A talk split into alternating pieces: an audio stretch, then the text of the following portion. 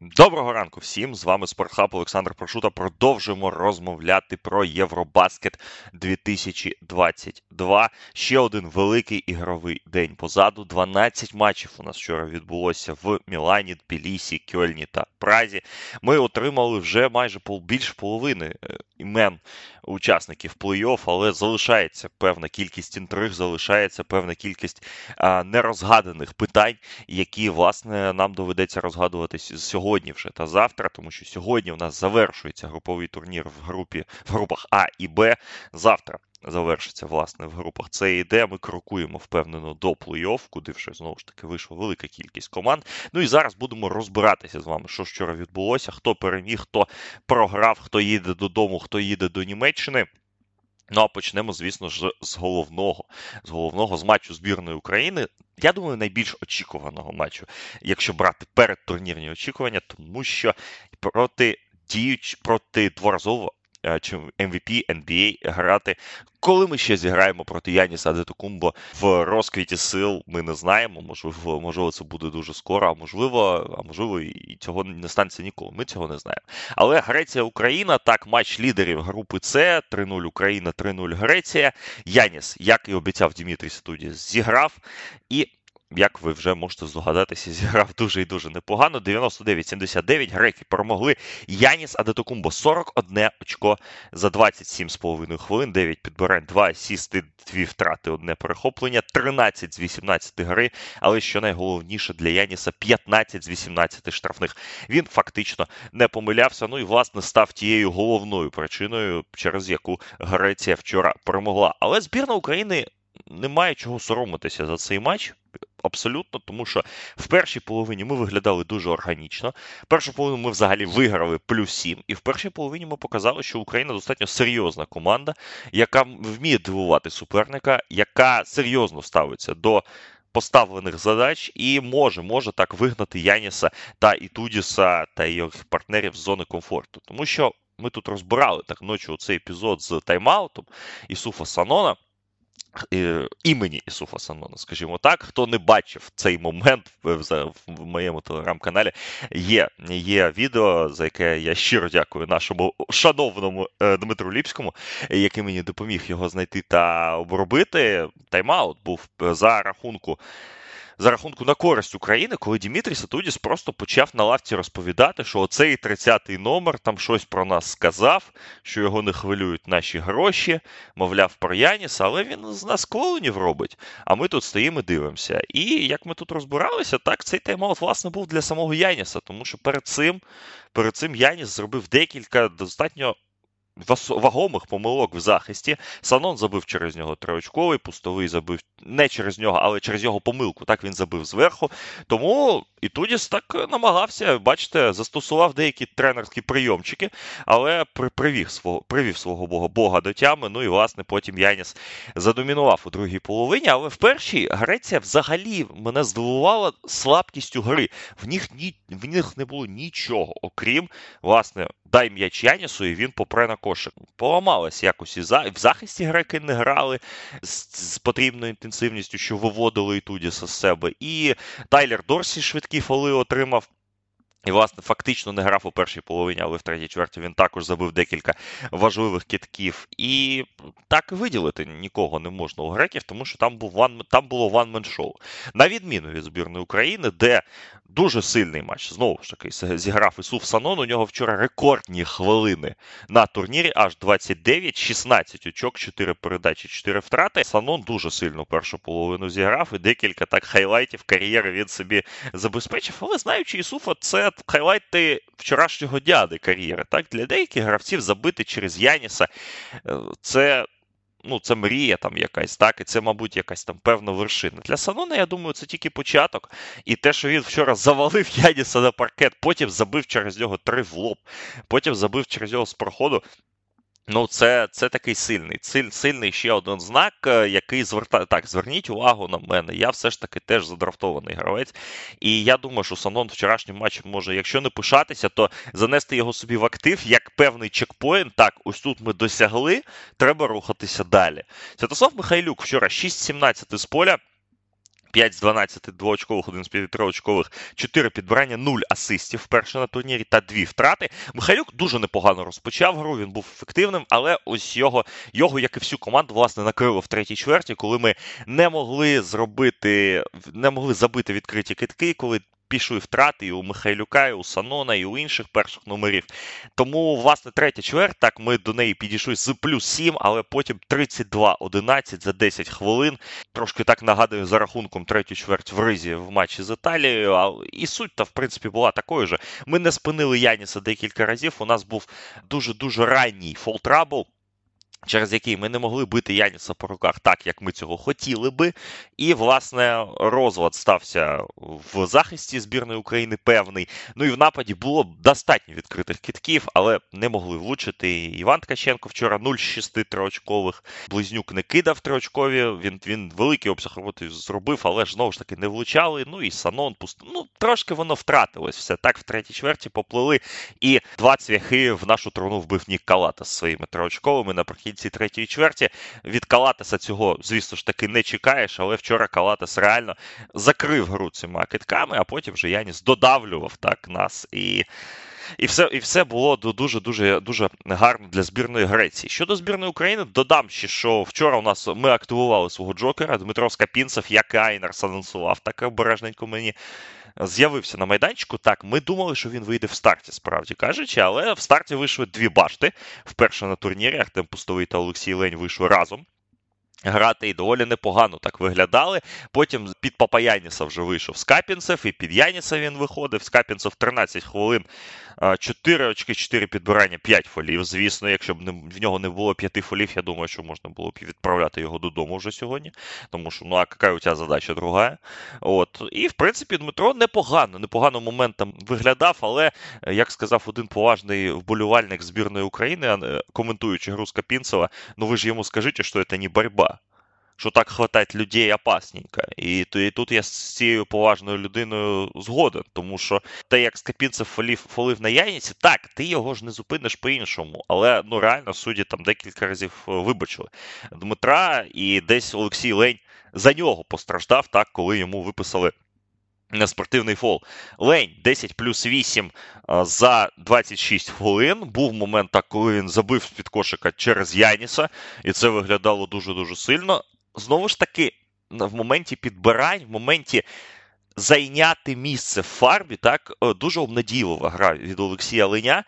Хочеться сподіватися, що він буде прибавляти ще, тому що нам дуже потрібен сильний лень е, і в плей-офф, і особливо так в грі з хорватами в ключовій, про яку ми поговоримо згодом. Вчора не зіграли жодної хвилини Денис Лукашов і Володимир Гарун.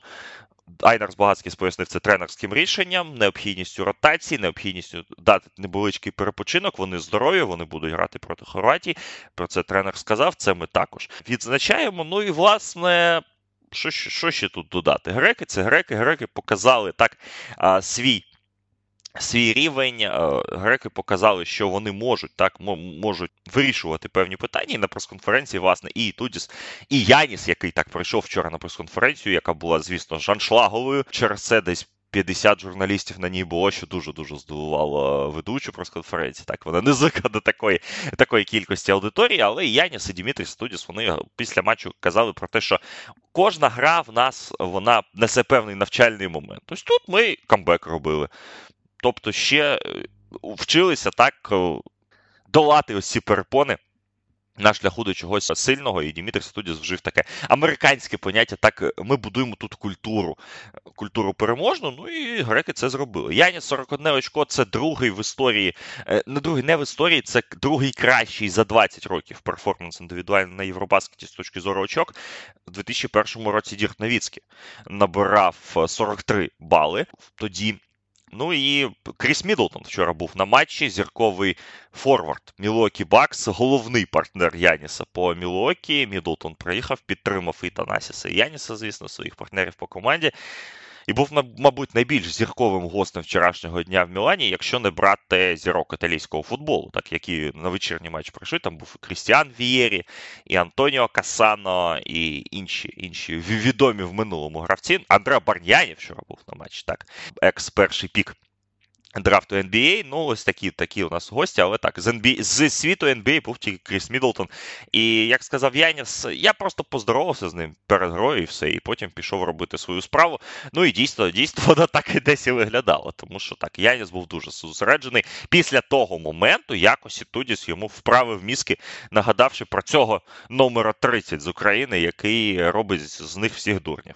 Ну, номер 30 красавчик, звісно, тому що вчора Ісуф прийшов на прес-конференцію, вони там влаштували влаштували Зайнерсом певний концерт, коли почали обговорювати ігровий час Садона, те, що в нього гарна статистика. Ну, передивіться, якщо якщо хочете, цей момент на каналі на youtube каналі FIBA Media Викладають прес-конференції з бачив, це було дуже-дуже смішно. І фраза Санона до тренера, коли він сказав: Ну, слухайте, тренере, по-перше, я хочу перемагати. А по-друге, ну це ж нормально. Я хочу, щоб в мене була гарна статистика.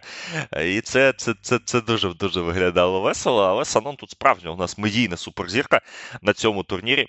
І цей тайм-аут і Тудіса, я думаю, його офіційно легалізував в цьому статусі. Але ось до, навіть до цього так мої іноземні колеги, які тут працюють на турнірі, вони кайфують від Санона, тому що це кажуть англійською мовою there is a good, always good, he is always good quote.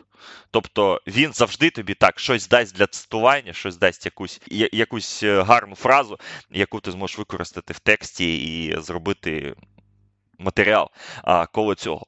Тож, збірна України вчора програла, але. Вже вийшла до плей-офф, і зараз будемо говорити про розклади, тому що вечірня гра Італії і Хорватії дуже сильно впливала на на наш статус, рухаючись вперед. так? Якщо б хорвати тут перемогли, то збірна України вже вже до останнього туру точно знала би, що вона не буде нижче третього місця у нашій групі, але італійці перемогли, італійці додавили хорватів. Власне ж таки, я знову не критикуючи нашу збірну, я просто це відзначу, що нам дуже-дуже пощастило чомусь з атмосферою на матчі проти Італії, тому що. І ось це дивно, так? Італійські фанати недооцінили нашу збірну. Можливо, був фактор понеділка, можливо, якісь інші моменти. Можливо, в Мілані був якийсь концерт. Ну, футболу точно не було. Футбол в них був в п'ятницю, міланське дербі. так? Але на матчі Україна-Італія було всього 7 тисяч болівальників. Вчора на і, як я казав, так у вчорашньому подкасті така доволі патетична атмосфера.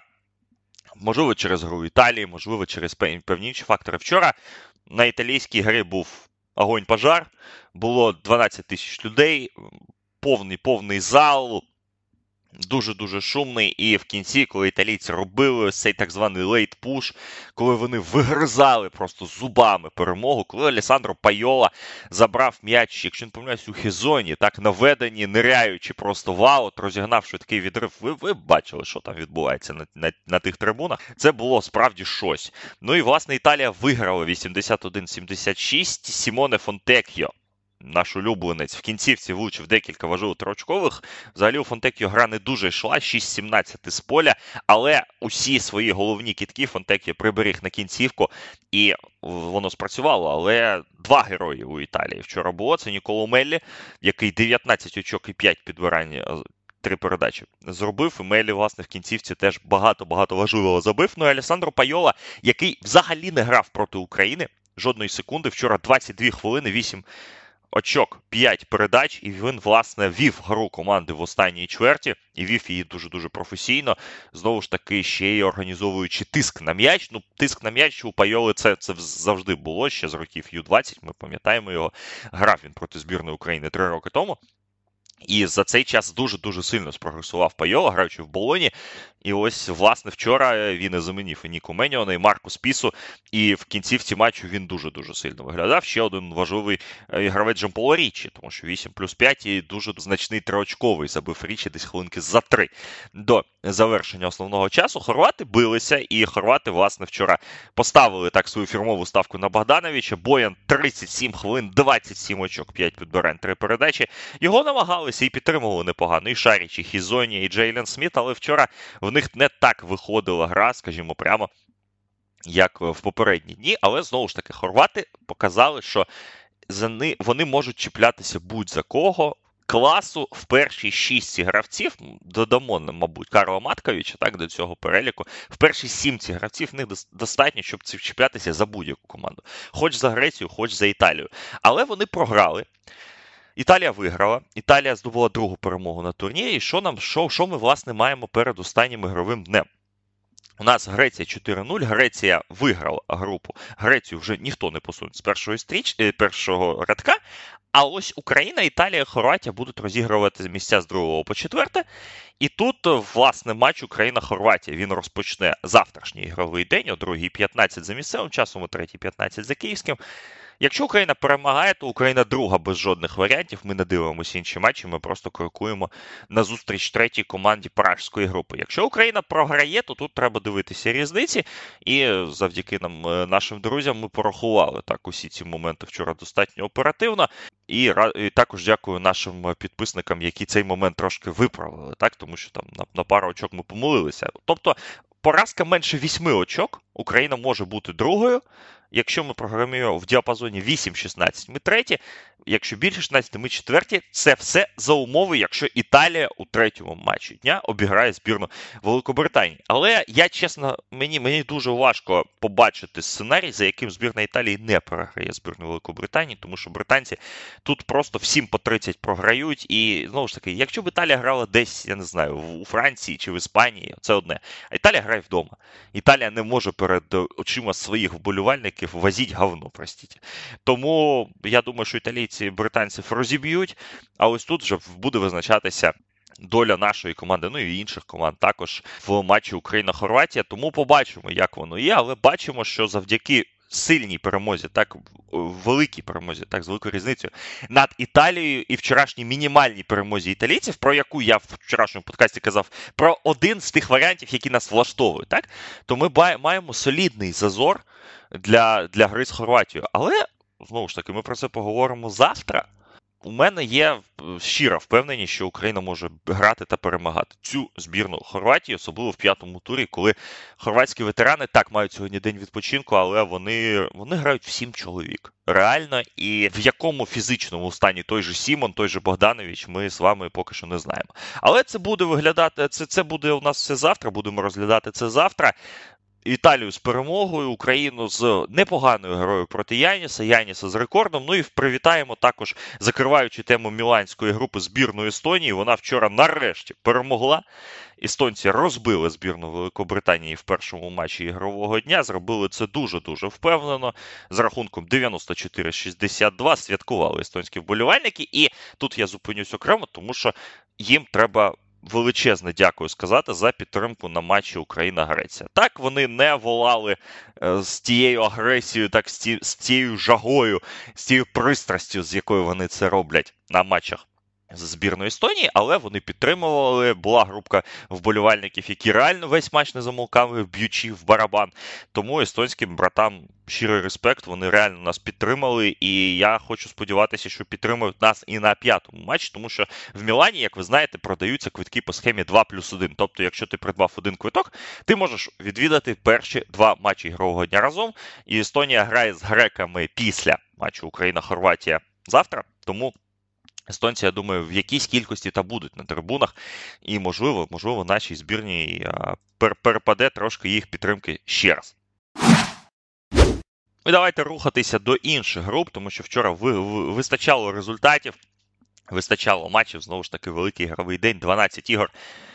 І будемо зараз розбиратися, що хто награв в групі А в Тбілісі. Турки несподівано легко, як на мене, обіграли збірну Бельгії 78-63. Дуже сильно гру провів Альперен Шенгюн який, так би мовити, розкочегарився так після е, поганенького старту в товариських матчах проти після того, як Йокіч та Порзінгіс зробили з нього дурня в кваліфікаційних іграх на чемпіонат світу. Вчора Альперен Шенгюн 24 очки, 8 підбирань, 6 передач за 31 хвилину. Дуже дуже сильний матч від. Молодої зірки турецького баскетболу підтримав його Фуркан Каркмас якийсь синцем під оком бігає, так е, знову ж продовжується ось ця міш, мішанина так в Тбілісі розбірки. Продовжується. Короткий апдейт. Шенгеля сказав в інтерв'ю, що та нічого там не було. Але турки вимагають від грузинів показати відео з камер спостереження. Грузини, як ви розумієте, цього не роблять. Тому оцей момент продовжується. Так, у збірній Бельгії 15 щок е, центровий Харіс Братанович набрав у другому матчі дня. Іспанці також дуже легко обіграли збірну Чорногорії. 82-65. Тут у них проблем не виникло. Іспанія і Туреччина цими перемогами забронювали собі місце в наступному раунді. Ну і головна сенсація дня в білійській групі збірна Болгарії, яку ми тут. Критикували, так казали, що незрозуміло, на що вона приїхала взагалі на цей чемпіонат Європи. Збірна Болгарії розбила збірну Грузії 92-80. Болгарський стиль знову спрацював, але проста причина: 49% реалізації триочкових китків. І головний герой цього матчу Ді Бост Натуралізований американець збірної Болгарії 38 хвилин, 33 очки, 9 з 14 триочкових кітків та 12 передач лише за однієї втрати. Ді Бост вчора повторив рекорд Євробаскетів усіх часів за кількістю триочкових китків, влучних триочкових китків в одному матчі. Цей рекорд належав легендарному Саші Джорджевичу. Він забив 9 трешок у фіналі Євробаскету 95. Вчора Бост був в абсолютному вогні. Ну і знову ж таки його підтримав Саша Саша 20 26 очок Візенков, 28 балів для форварда Олімпіакоса, 14 підбирань. Візенков взагалі. Я вчора писав про це в Твіттері, так вночі. Якщо болгари такі якось вийдуть з групи, то Візенкову треба давати титул МВП з чемпіонату, тому що Візенков просто фантастичний турнір проводить. У нього 27 очок та 12 підбирань в середньому за гру. Він жодного разу не набирав менше 26 очок на цьому турнірі. І я думаю, що Сакраменто Кінгс вже вже жаліються так, на те, що вони не змогли закрити трансфер його його переїзд до NBA цього літа, тому що Візенков просто фантастичний турнір проводить.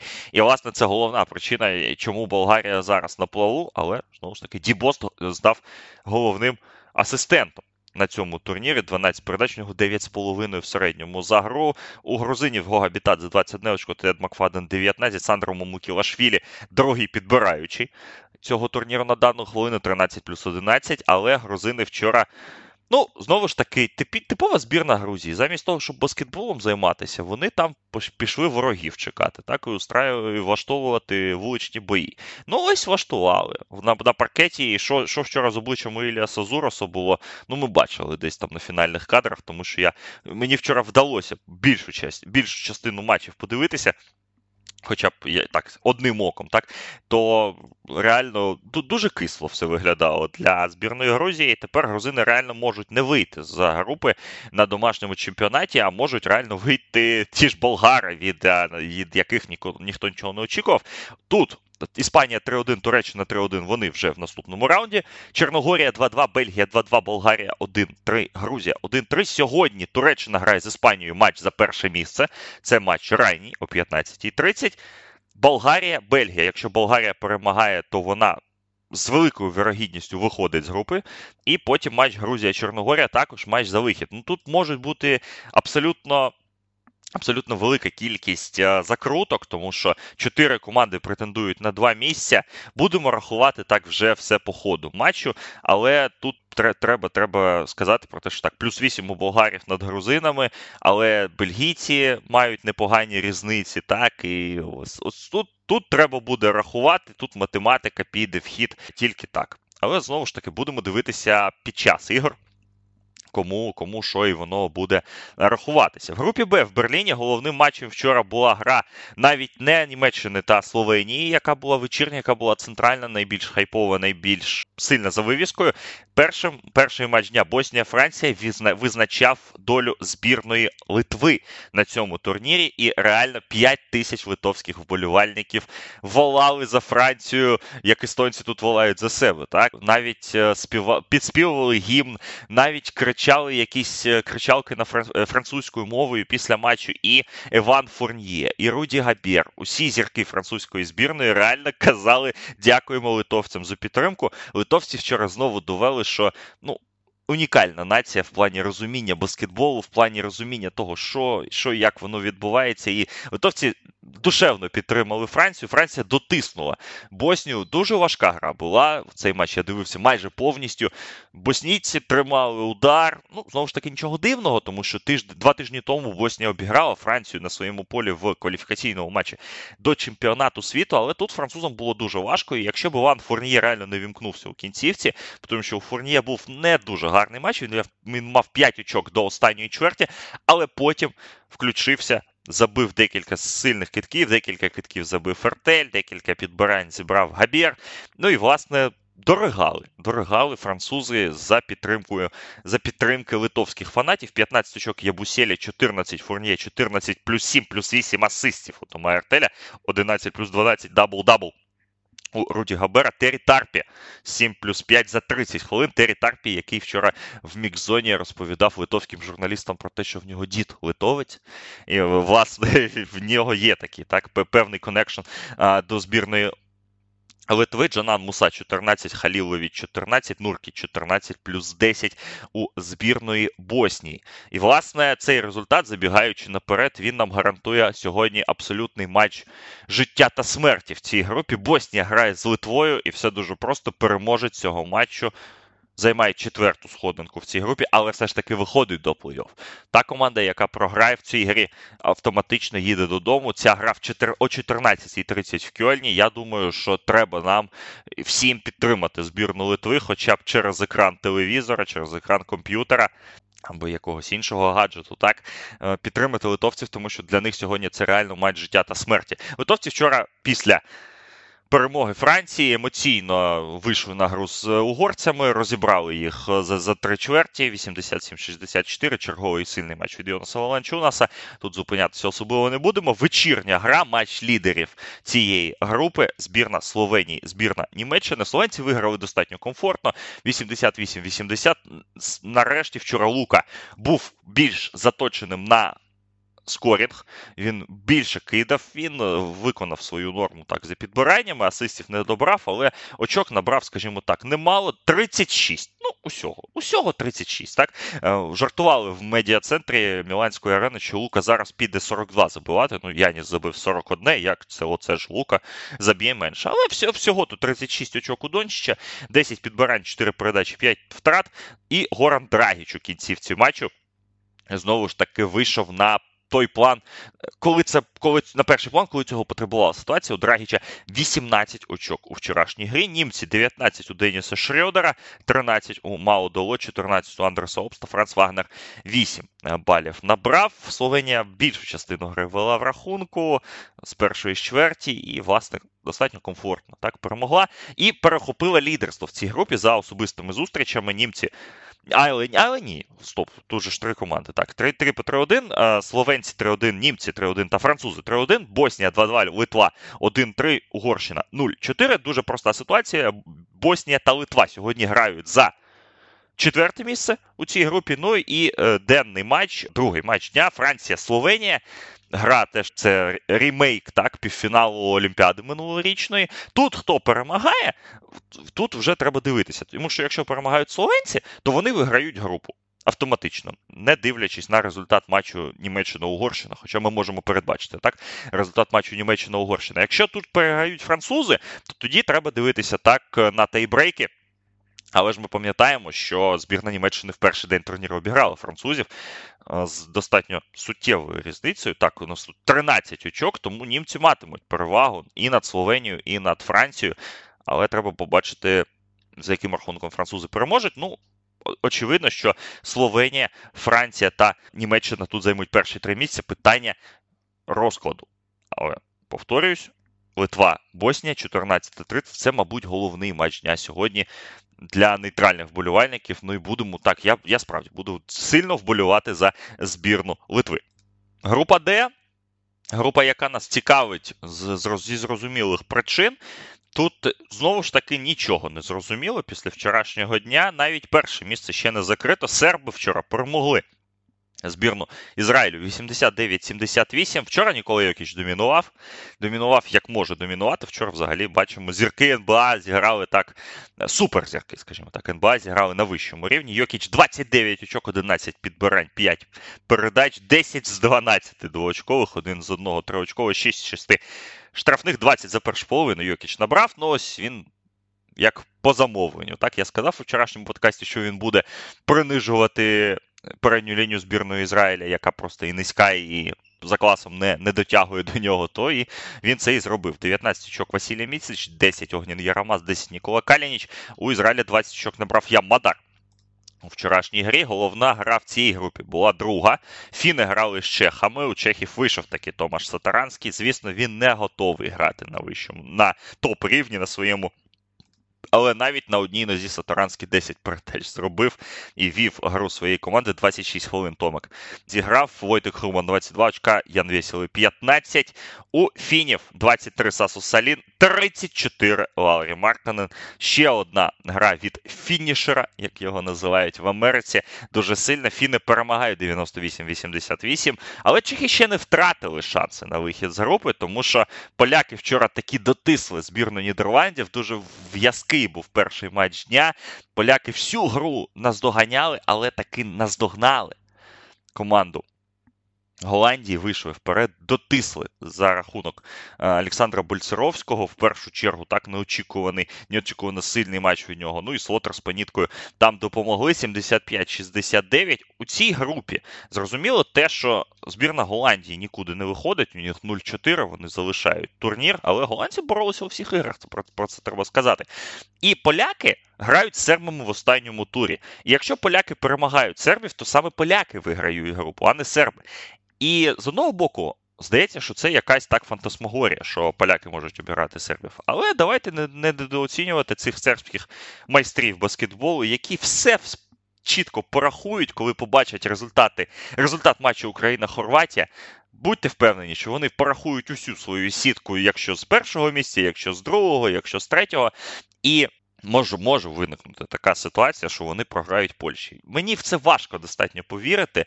Знову ж таки, знаючи ментальність так ніколи Йокіча і Василі Міцича, але хто його, хто і хто тих сербів знає. Тому, власне, Сербія-Польща це буде матч е, уже завтра за перше місце в групі. Поляки та серби вже точно вийшли до наступного раунду і точно вийшли фіни. А ось Чехія, Ізраїль це буде так матч за життя ще один. І ось тут, якщо Чехи переможуть, то. У них є всі шанси вийти з групи, але для цього для цього їм ще потрібно поболювати за фінів. Трошки фіни фіни грають з Голландією. Якщо фіни обіграють голландців, так то Чехов, Чехів влаштує просто будь-яка перемога над Ізраїлем у наступному матчі дня. Якщо фіни ж програють голландцям несподівано, тоді тоді можливі варіанти, тоді можливі закрутки на три команди. Е, і тут е, різниця очок вже буде вирішувати, але ми з вами пам'ятаємо, що Ізраїль обіграв фінів в три очки. Афіни вчора Чехію в 10, тому тому чехам доведеться перемагати з великою різницею. Тому я впевнений, що Пражська арена буде дуже несамовито вболювати за фінів, хоча фіни і самі цим з цим впораються з цією задачею там тисяч п'ять тих фінів а, в Чехії, а потім вже будуть вболювати за свою команду. Ізраїль-Чехія матч за четверте місце в цій групі буде, а потім матч за перше місце в групі Сербія проти поляків. На завершення подкасту трошки затронемо невеличку тему, яку тут у нас активно стали педалювати суперзірки європейського та світового баскетболу під час Євробаскету. Вони як як, як, як один так ви висказалися за те, висловилися за те, щоб Фіба е, збільшила кількість днів відпочинку під час турніру. Про це і Іван Фурнє сказав, і Лука сказав, і Тайлер Дорсі. І сербські гравці про це казали щоб не було бек-ту-беків взагалі. Бек-ту-бек це хто хто, хто не в курсі, так коли два матчі поспіль, або хоча б один зробити. Зараз на турнірі грають 5 матчів за 7 днів. Фіба додала додатковий вихідний на цей чемпіонат, тому що раніше ж грали по схемі 3 дні вихідний, 2, 3 гри, вихідний, 2 гри. Тобто, взагалі, графік був важкий, але ось приїхали поважні люди, скажімо так, на турнір, і почали почали проштовхувати свою повісточку. А Про це все я просто скажу, що це, мабуть, логічно, тому що якщо Фіба хоче якісного баскетболу, якщо вона хоче, щоб реально Лука, Ніко, Микола, Яніс та інші виблискували кожного дня, а не просто не виходили на матч за Великобританію, як це зробив Яніс, то то справді треба щось щось думати. Так, це подовжить груповий турнір, тоді груповий турнір там буде відбуватися 8-9 днів. Але я думаю, що туристам баскетбольним це це навіть краще, тому що от по собі скажу, два вихідних це це хоча б е, можливість там і перепочити трошки, і нам трошки перепочити, так, ну і щось подивитися в тому ж місці, тому що так, коли коли просто ти сидиш на арені цілими днями працюєш, то, то з одного боку це дуже добре, а з іншого. А що а що ми побачили в Мілані, окрім арени та метро? Власне, нічого. Тому побачимо, як Фіба відреагує на ось ці зауваження. Інша тема це знову ж таки педалювання суддівського питання, тому що вчора і литовці, і турки. Висловлювалися дуже багато з цього приводу. Казали про те, що Фіба відстає від е, прогресивних ліг е, зі своїми суддями, з цим питанням, що вони не можуть вирішити нюанси з залученням суддів е, Євроліги тому що там в них інші правила. Ось мої литовські колеги вчора в своєму подкасті про це розмовляли. Мовляв, дуже дивна історія, коли у нас гравці Євроліги грають, коли в нас тренери і Тудіс, Атаман тренують національні збірні, а суддів ми залучити не можемо. З аргументацією, ну там же другі правила. Ну так там різниця в правилах, вона мінімальна.